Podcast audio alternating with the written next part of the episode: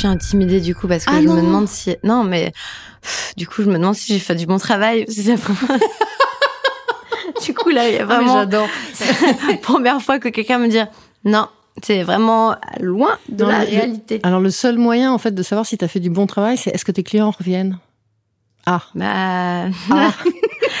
j'espère que les gens iront voir deux fois le film.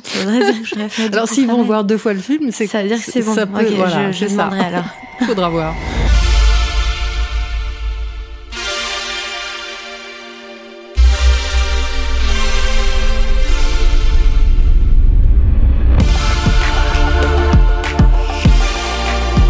Voix que vous avez entendues sont celles de la comédienne Anna Girardot et d'Anaïs de Lanclos, porte-parole du syndicat du travail du sexe et elle-même prostituée.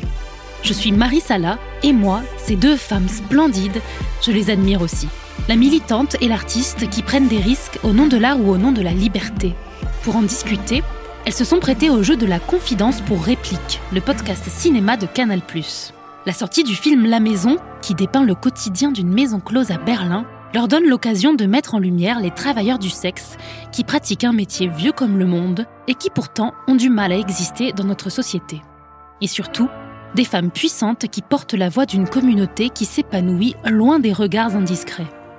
Stéphanie Chermont est allée se calfeutrer avec nos deux héroïnes dans un hôtel parisien. Écoutons-les. Bonjour Anna Girardot. Bonjour. Bonjour Anaïs Delanclos. Bonjour. Je suis heureuse de vous réunir toutes les deux aujourd'hui pour parler de cinéma et d'un sujet de société à travers un film, La Maison, de la réalisatrice Anissa Bonnefond.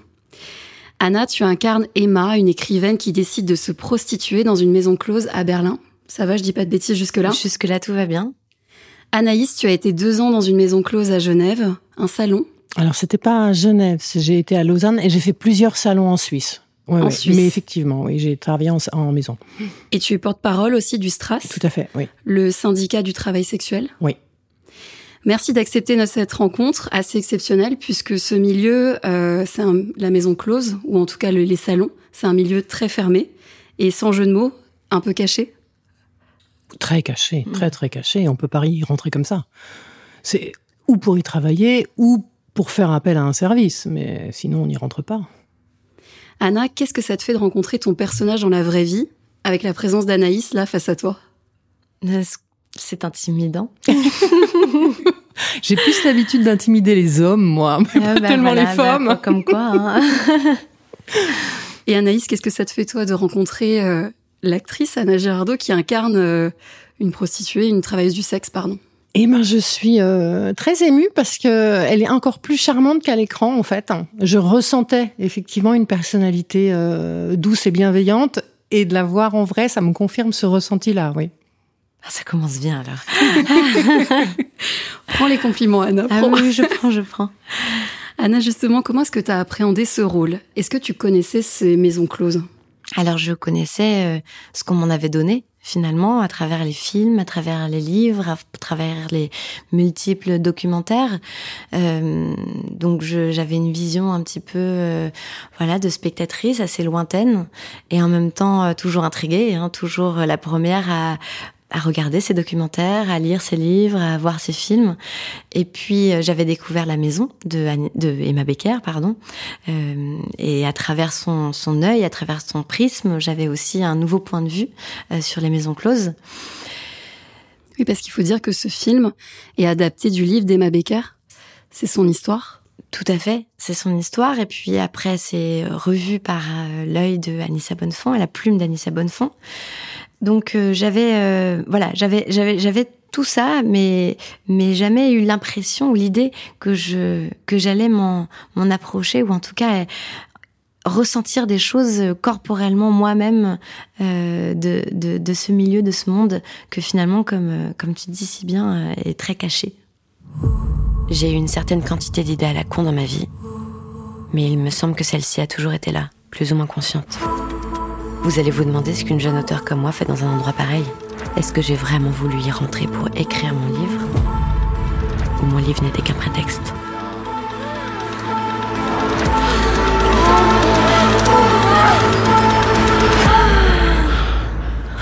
Anaïs, euh, comment es-tu devenue travailleuse du sexe? Est-ce que tu peux nous expliquer brièvement? Et surtout à travailler dans une maison close en Suisse? Alors, moi, mon histoire, elle est assez simple. Au début, je pensais qu'elle était assez euh, exceptionnelle, dans le sens assez rare. Et en fait, je me suis rendu compte avec le temps que mon histoire correspond à celle de beaucoup de mes collègues. J'ai travaillé dans le privé pendant très longtemps. J'ai fait deux burn-out. Et j'ai donc cherché une autre activité parce qu'il faut bien vivre, il faut bien manger, il faut bien payer ses factures. Dans le même temps, j'avais, euh, alors j'étais en burn-out, donc j'avais du temps et j'avais la curiosité de savoir qu'est-ce que c'était en fait que d'être escorte. J'avais pas du tout de curiosité sexuelle dans le sens où j'étais déjà libertine, donc c'était pas ça qui m'intéressait. C'était vraiment le côté qu'est-ce que c'est ce métier dont on parle, mais je ne connais personne qui le fait. Et donc j'ai testé en me disant ça marchera jamais. C'était il y a dix ans, et ça fait dix ans maintenant que j'exerce, hein, parce que j'ai réalisé qu'en fait, ça me convenait à moi. Ça me convenait très très bien. Et en 2016, quand la loi de pénalisation des clients est passée, euh, le métier est devenu beaucoup plus difficile en France, beaucoup plus dangereux. Et donc, je suis partie à ce moment-là en Suisse pour travailler euh, en maison. Euh, j'ai travaillé dans plusieurs maisons et ça c'était juste pour pouvoir continuer à exercer dans des conditions qui soient toujours aussi sûres en fait. C'était d'un point de vue de sécurité. Donc c'est ce qui m'a amené à essayer en fait les salons et les maisons closes. Oui, parce qu'on le dit, les maisons closes sont interdites en France totalement interdite. En fait, le travail du sexe est autorisé, mais tout ce qui est autour est interdit, ce qui veut dire que euh, on ne peut pas ouvrir de maison, on ne peut pas ouvrir de coopérative, on ne peut pas embaucher quelqu'un pour notre sécurité. En fait, on ne peut strictement rien faire, personne ne peut nous aider, puisque l'aide simplement à une travailleuse du sexe est déjà pénalisée euh, comme du proxénétisme et mène réellement en prison. Euh, donc le, le métier, effectivement, est devenu de plus en plus dangereux. Pourtant, il y a des avantages et des inconvénients d'une maison close. Alors, il y a effectivement des avantages et des inconvénients. Les avantages vont être très, euh, d'un point de vue de la sécurité. Dans une maison, en fait, vous savez que s'il y a le moindre pépin, bah, vous criez puis tout le monde débarque. Et concrètement, c'est effectivement ce qui se passe. Et à tel point d'ailleurs qu'il n'y a pas ou très peu d'agression ou de risque d'agression dans une maison parce que aucun client, en fait, ne va chercher à euh, ennuyer une travailleuse au sein d'une maison. Ça n'a pas de sens. Ce qui se passe, c'est qu'en cas d'agression, on ira déposer plainte et la police va en tenir compte. Donc ça, c'est un avantage. Un des inconvénients qu'il peut y avoir, c'est que dans les pays où seules les maisons closes sont autorisées, et donc le travail du sexe indépendant ne l'est pas, et du coup, ça donne un pouvoir excessif aux maisons, et ce qui fait qu'il peut y avoir des abus. Donc ce qu'il faut en fait, c'est une légalisation pleine et complète du travail du sexe pour que toutes les formes d'exercice puissent être protégées par, euh, bah, par la loi. Des abus dans quel sens du coup? Typiquement, ce qui s'est passé, moi, j'ai travaillé longtemps dans une maison qui avait une très bonne réputation. Et un jour, j'ai décidé que je ne voulais plus montrer mon visage sur les photos. Euh, le tenancier, en fait, de la maison n'était pas d'accord avec ça, et donc il a refusé de me reprendre. Donc, je n'ai plus pu travailler dans cette maison. Ce qui veut dire qu'il faut trouver un autre endroit. Et comme euh, comme en Suisse, le travail, enfin, ça dépend des cantons en fait. La Suisse, c'est un peu particulier. Il y a des cantons où on peut travailler de façon indépendante, pas d'autres. Mais dans la plupart des cantons, il faut travailler dans certains lieux, donc les maisons uniquement. Donc il fallait que je trouve une autre maison qui m'accepte. C'est pour ça que j'ai essayé effectivement plusieurs maisons, euh, avec plus ou moins de succès, parce que chaque maison a un peu ses spécificités, sa clientèle. Donc il faut aussi trouver la maison qui nous convient, en fait. C'est ça. On ne va pas forcément travailler dans une maison qui propose des services qui ne nous correspondent pas ou qui a une clientèle qui ne nous correspond pas. Donc il peut y avoir ce genre d'abus. Et puis, et puis c'est toujours pareil, quand vous ne pouvez travailler que dans un endroit, bah, ça veut dire que les gens qui tiennent cet endroit savent qu'ils ont un pouvoir sur vous et l'humain est ce qu'il est, ils en abusent. Alors que si vous avez la possibilité de tout simplement dire bah, demain j'irai travailler seul chez moi et que vous avez le droit de le faire, bah, c'est beaucoup plus compliqué de vous dire euh, si t'es pas d'accord avec les conditions, euh, tu t'en vas. Hmm, Parce qu'on peut s'en aller. Donc voilà. Les députés ont adopté l'article sur la pénalisation des clients de prostituées. Le texte sanctionne le client lui infligeant une amende de 1500 euros, le double en cas de récidive. Une proposition qui divise. Pour les défenseurs du texte, il s'agit d'affaiblir les proxénètes et de lutter contre les violences faites aux femmes. La loi de pénalisation des clients, elle contamine, elle nous précarise et elle nous assassine parce qu'en fait, elle donne un pouvoir de négociation aux clients assez important. Puisqu'en fait, vu que c'est lui qui est pénalisé maintenant, il va voir la, baisse des tarifs. Il va aussi négocier la protection. Donc, euh, il y a beaucoup de clients maintenant qui demandent à ce qu'il n'y ait plus de capote, euh, ce qui est un problème puisque du coup, ça nous contamine plus aux IST, notamment au VIH-Sida le film, évidemment, Emma d'abord passe par cette maison dans laquelle finalement euh, le rapport avec les autres femmes euh, euh, n'est pas celui qu'elle recherche. la manière dont elle est traitée n'est pas ce qu'elle recherche. Son patron, c'est vulgairement une caméra de surveillance et un homme qu'elle ne rencontre pas. Alors que dans la deuxième maison close dans laquelle elle va, elle a tout de suite un rapport merveilleux avec ses femmes. Et en fait, la, la maison est tenue par une ancienne prostituée. Tout à fait. Et effectivement, en fonction des endroits où on va se trouver, euh, bah, les relations vont être différentes et elles vont convenir à des personnes différentes. Parce que dans la première maison, je pense que, et c'est ce qu'on voit dans le livre, il y a des personnes qui s'y reconnaissent et qui travaillent depuis longtemps et qui s'en satisfont, à qui ça mm. va très bien. Ça lui convient pas à elle, elle va dans une autre maison, ce qui est logique. Euh, mais il y a différentes typologies de travail, différentes typologies de maison. Il faut trouver euh, l'employeur qui nous convient, la façon de travailler qui convient à chacun. ça, c'est une réalité effectivement du métier, mais de tous les métiers, j'ai envie de dire. on ne va pas toujours s'entendre avec son patron. C'est un peu un grand classique du monde du travail. Anna, qu'est-ce que ton personnage vit euh, dans cet endroit? Est-ce que tu peux nous décrire un peu ce qu'elle vit? Dans le dans la deuxième enfin dans la maison. Dans la maison. Bah, dans la maison déjà je, je me suis toujours dit qu'elle euh, qu'elle avait enfin un lieu dans lequel elle allait pouvoir être euh, elle-même et explorer des parties d'elle-même qui sont qui sont soit rejetées à l'extérieur, que ce soit euh, au travers de sa famille, de sa sœur, de sa mère, ou même de son meilleur ami qui la comprend qui sait qu'elle a une tout d'un coup aussi une curiosité sexuelle, une, une sexualité débordante, mais qui s'inquiète pour elle. Euh, alors que dans cette maison, elle va tomber en amour pour toutes les femmes qui, qui l'entourent. Elle va les observer. Elle va pouvoir enfin euh, euh les décrire, les, les aimer, euh, leur, euh, leur faire honneur. Et, et c'est aussi un lieu où elle va se sentir puissante, où elle va se sentir euh, comme on dit, quand on est euh, complètement euh, au même niveau entre sa tête et mm. son corps, et, et qu'elle va qu'elle va pouvoir explorer ce, cette prise de pas prise de pouvoir parce que la question n'est pas de prendre tellement le pouvoir, mais en tout cas de se sentir en pleine puissance face aux hommes et, et, et dans sa démarche. Anaïs, tu en penses quoi de ce que dit Anna? C'est très intéressant parce que ce qui est vrai dans une maison, et pas uniquement dans une maison, ce qui est vrai dans le travail du sexe, c'est que bien souvent, quand on rencontre les collègues, on retrouve une communauté qui est très puissante, qui est très forte, et c'est un métier. Alors, on peut le vivre très très mal, et auquel cas, en général, on le quitte assez vite. Mais ça peut aussi être un métier où on va découvrir une sororité et une force entre collègues qui est assez fantastique, et où on peut devenir soi-même parce qu'on apprend effectivement à surmonter le regard extérieur, euh, ce que les gens voudraient qu'on soit, voudraient qu'on fasse. Et ça, effectivement, on le retrouve effectivement dans certaines scènes avec les, les collègues, où on sent cette sororité, cette, euh, ce partage, cette vie commune, où elles sont finalement elles-mêmes.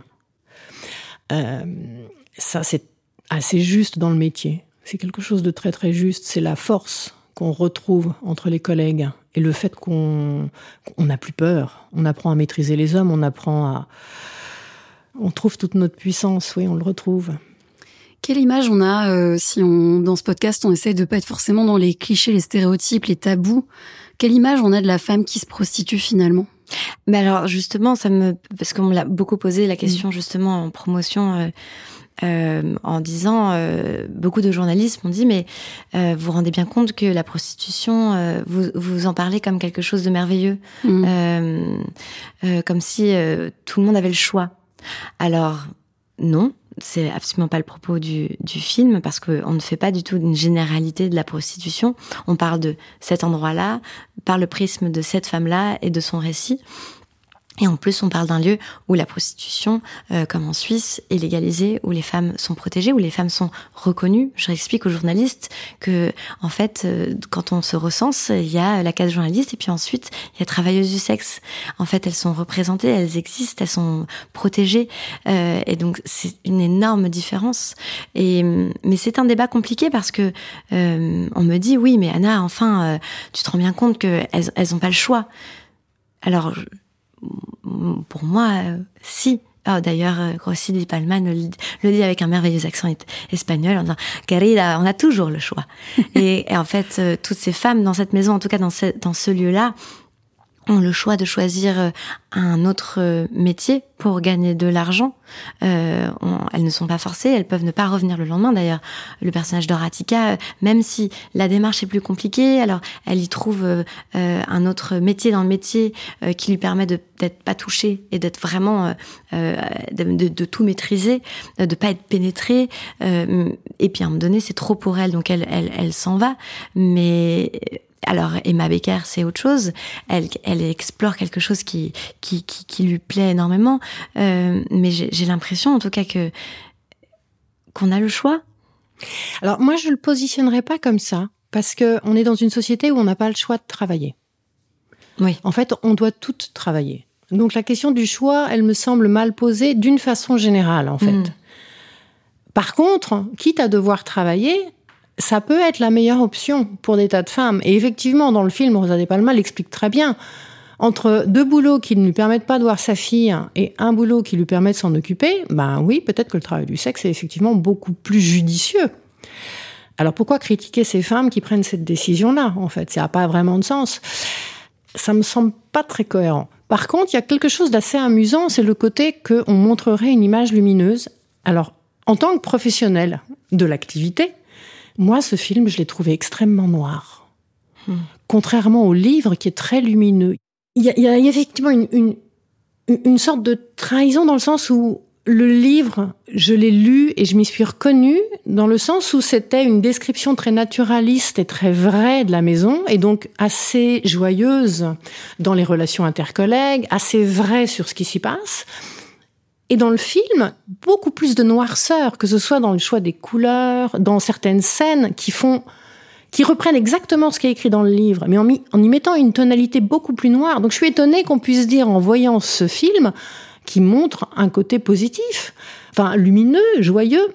Et ça, je peux pas le reprocher parce que c'est un film qui est fait par des gens qui n'ont pas vécu le métier, mais qui du coup a beaucoup de clichés et de stéréotypes qu'on retrouve de façon générale dans beaucoup de films, dans la plupart des films qui sont faits par des gens qui n'ont pas vécu le métier. Donc, donc c'est normal, on vit avec ces stéréotypes, donc on les représente.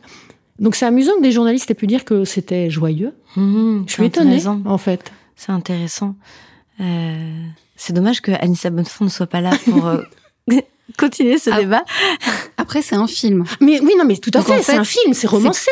Un film, c'est une histoire. Le livre est, un livre. Exactement. Le film est un film. Tout à fait. Il y a des interprétations et, et comme je dis, ça veut pas dire que le. C'est une réalisatrice aussi. Oui, oui, bien sûr. C'est-à-dire que si ça avait été un peut-être un réalisateur, ça aurait été encore un autre film. Est-ce que le fait que ce soit une femme, ah peut-être aussi, ça change la vision euh, là, on parlait des journalistes, je l'entends. Oui. Après, voilà, on est on est critiquable les journalistes. Hein. On, nous aussi, on pose des questions très clichés, etc.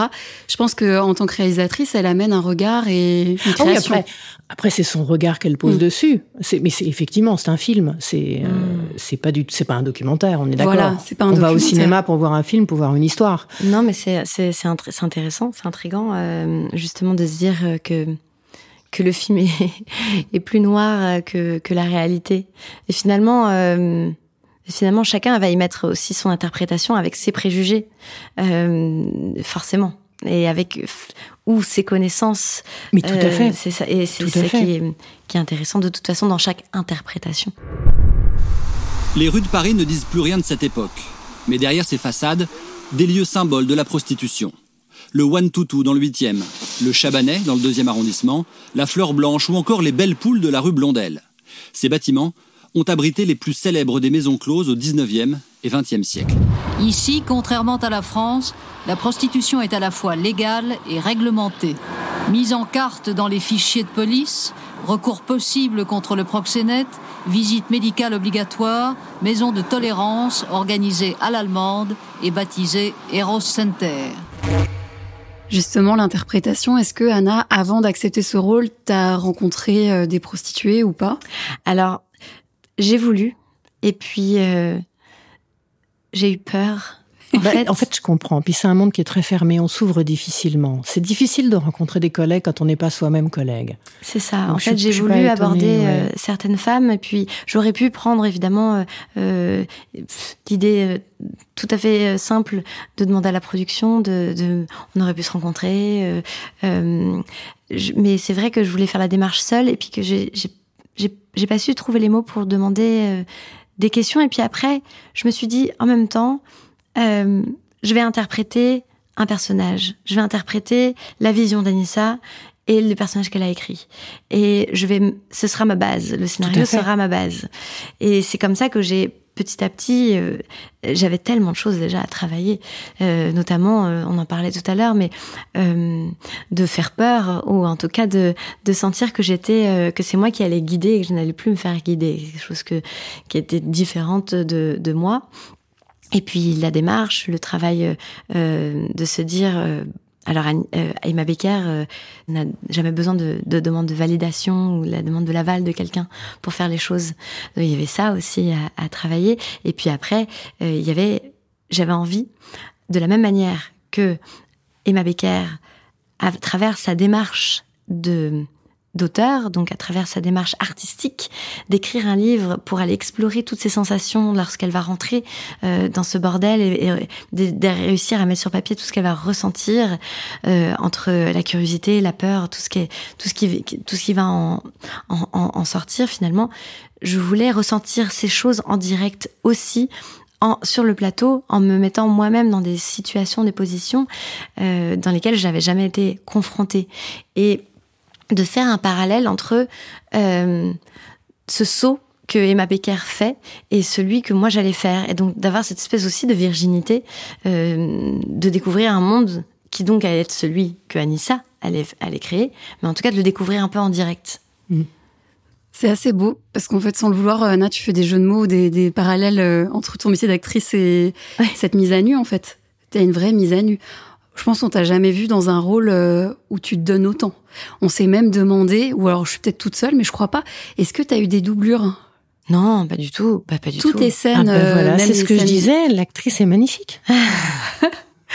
T'as pas de doublure, même les scènes euh, vraiment de mise à nu, de sexe, etc. Mais pas du tout. Incroyable. jamais. Enfin, ça aurait été ridicule, je pense, de de ma part ou même de la part d'Anissa de dire, de demander à l'actrice qui allait jouer ce rôle, donc qui allait faire cette mise à nu, d'être doublée. Euh, j'avais envie de, j'avais envie de ressentir ma nudité, j'avais envie de ressentir, euh, euh puis même face à mes collègues qui étaient eux-mêmes nus. C'est pas fréquent des acteurs Parce que si dans le porno, ça se fait souvent. Hein. Ah oui, dans le porno, mais mais mais alors moi, je n'ai jamais fait de porno. alors du coup, je... alors moi non plus en vrai. Pour de vrai, j'en ai jamais regardé non plus. Mais, mais... en fait, ce qui est assez touchant, c'est que finalement, j'imagine, j'ose imaginer que euh, le le client, euh, le l'homme qui vient au bordel, euh, fait preuve aussi d'une d'une certaine est-ce que le mot humilité est le, bon mot? Mais en tout cas, il y a une démarche qui n'est pas facile non plus pour le, client. Et en tout cas, il y a quelque chose effectivement d'amusant quand un client arrive d'une façon générale, c'est quasiment systématique. Il faut arriver à le mettre à l'aise. La mise à nu est très compliquée. Euh, l'idée que, par exemple, les hommes arriveraient, seraient super à l'aise, se déshabillent, se mettent sur le lit et hop, allez, vas-y, ma cocotte, c'est complètement absurde. En fait, il faut commencer à les détendre, leur faire comprendre que oui, ça va bien se passer et que non, il n'y a pas de honte à se déshabiller. Et c'est vrai que quand un des gros travaux finalement de la, de la travailleuse du sexe, de la professionnelle dans ce métier, c'est de savoir les mettre en confiance pour que ça se passe bien en général, ils sont tellement totalement intimidés. Le nombre de fois où un nouveau client arrive en disant non mais c'est la première fois, c'est pour ça que la prochaine fois ça ira mieux quoi. Et c'est vrai. Mais c'est drôle, par exemple, pour le coup, je dis, mais nous, il s'est passé ça parce qu'il y a des acteurs qui venaient et qui, euh, alors, les premiers, les premières scènes avec, donc, les premiers clients, euh, j'osais même pas, euh, je savais pas quoi leur dire. J'étais moi-même un peu, un peu perdue. Et puis au fur et à mesure, j'arrivais, je leur disais, Jean-Pierre, viens voir. Ça va tellement bien se passer. Ne t'inquiète pas, tu vas voir. Anissa, elle va tout nous expliquer et tout. Et les costumes, au costume, elles sont adorables. Vraiment, ne t'inquiète pas.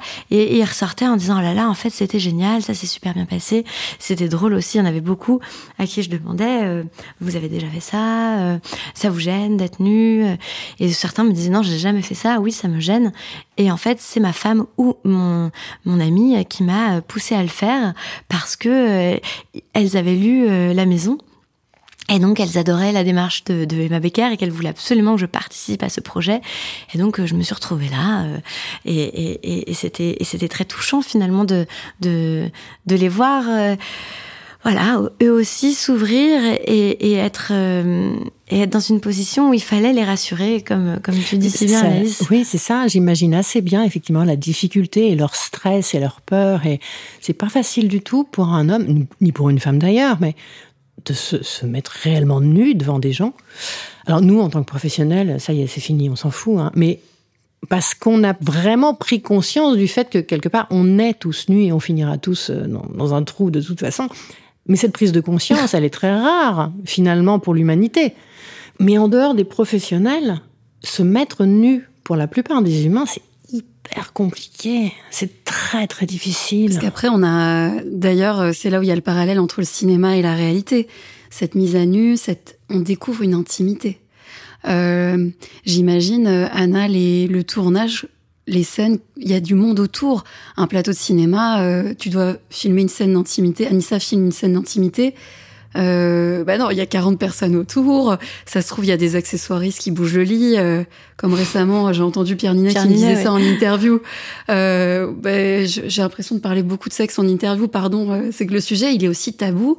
On parle pas en fait de l'envers du décor. Quand c'est un film comme ça qui met une une, un coup de projecteur sur ces scènes-là et sur l'intimité, c'est c'est costaud pour une actrice d'y aller. Hein.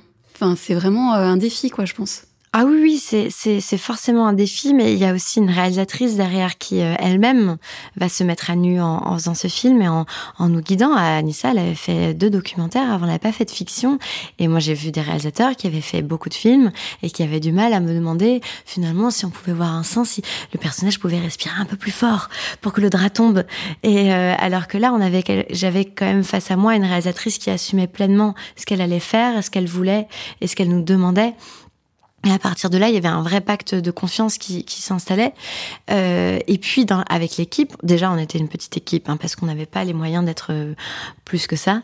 Euh, mais il y avait aussi un rapport extrêmement bienveillant les uns avec les autres. Enfin, il faut imaginer les costumières, ce qu'elles faisaient.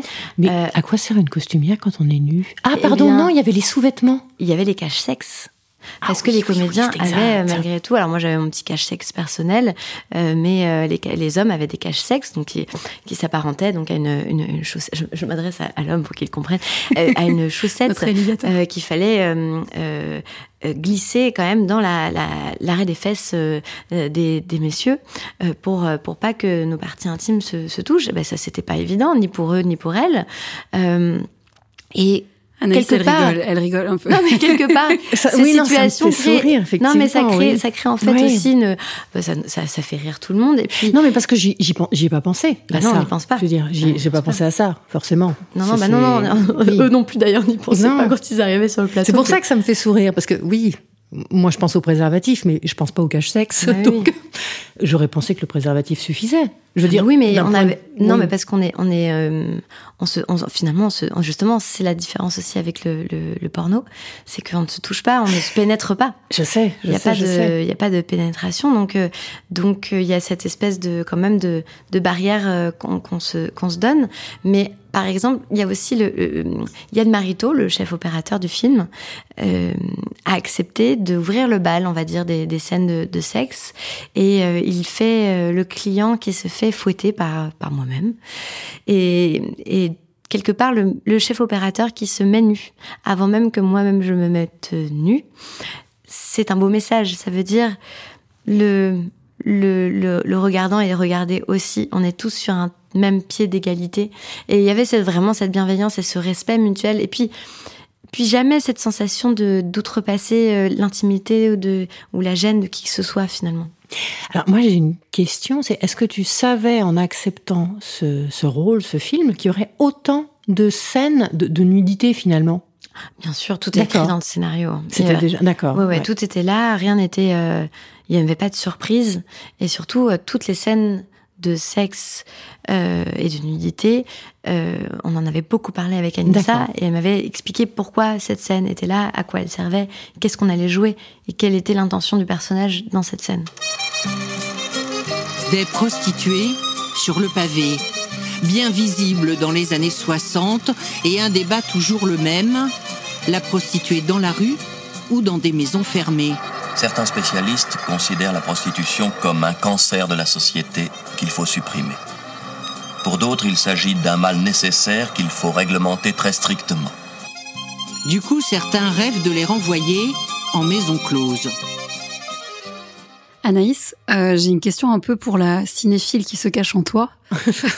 Elle se cache bien, alors la cinéphile. Moi, je suis une spécialiste du roman noir, hein, pas des films, mais d'accord, vas-y. En fait, comment, à ton avis, le, le cinéma, donc qui est une fiction, là, ce film, La Maison, c'est une fiction, peut mettre un coup de projecteur et faire un peu avancer le débat public? Il y a beaucoup de tabous, il y a beaucoup de non-dits, euh, tu vois, sur la, la, la prostitution, sur les maisons closes. À ton avis, comment une fiction, comment le cinéma peut faire un peu avancer le débat? J'avoue que je sais pas du tout parce que euh, beaucoup de films existent, beaucoup de livres existent, des podcasts. J'ai un peu l'impression que quel que soit le, le média qui sort, il y a une sorte de tabou tel qu'on finit par occulter le débat sur le travail du sexe. Du coup, j'ai pas de réponse à cette question. J'ai juste l'espoir que ça puisse mettre le projecteur. Ce qui m'inquiète un petit peu par contre, c'est effectivement ce regard. Enfin, moi, je le vois en étant un, film finalement plutôt noir.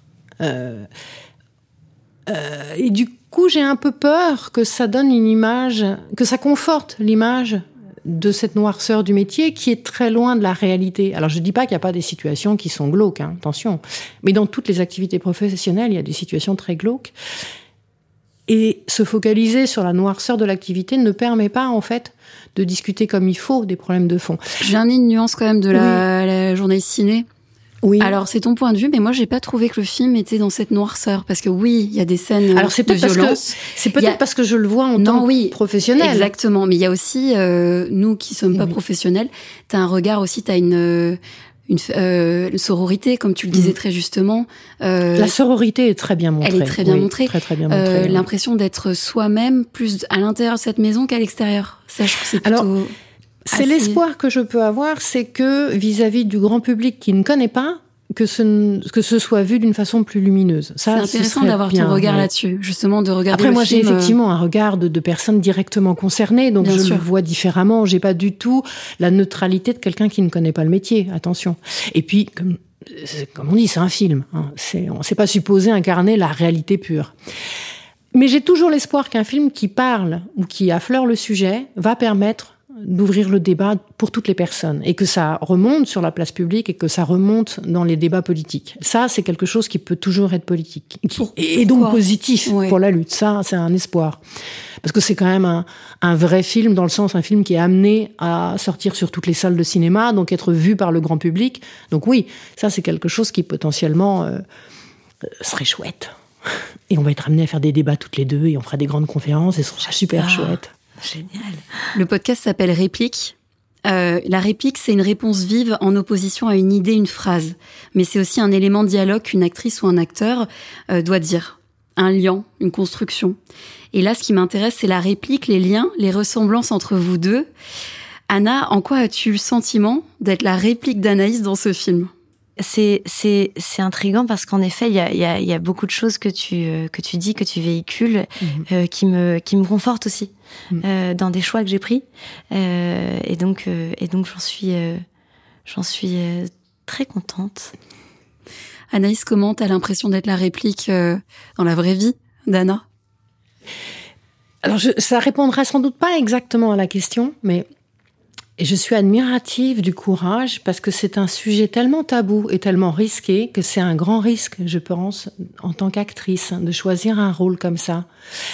Et ça, ça me fait vraiment penser au courage de la plupart de mes collègues dans le métier quand on commence à lutter pour nos droits, parce qu'il faut qu'on parle, parce qu'il faut qu'on se montre. Et on retrouve, en fait, c'est cette prise de risque, en fait, elle n'est pas anodine. Elle peut avoir des effets très longtemps. Ça peut être des effets sur toute une carrière. Pour nous, c'est des effets sur toute notre vie. Donc, je suis très admirative quand euh, une actrice accepte de jouer un rôle qui représente une femme publique, une femme déchue, une femme stigmatisée. Parce que ça n'est pas anodin pour la carrière d'une actrice qui se met à nu dans le film. C'est vraiment pas anodin. Donc bravo et merci. Merci Anaïs de venir euh, me dire ces mots jusqu'à Paris. Oui. Merci à vous deux. Merci beaucoup. Merci beaucoup pour ce, cette conversation.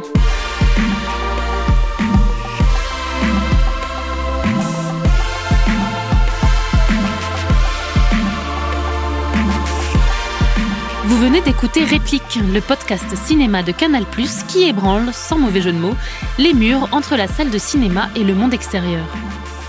Cet épisode est produit par François Saltiel chez Art Devoir et est réalisé par Nico Bergman sur une idée originale de Steph Chermont et Marie Sala. N'oubliez pas de vous abonner à notre podcast et à lui donner plein d'étoiles.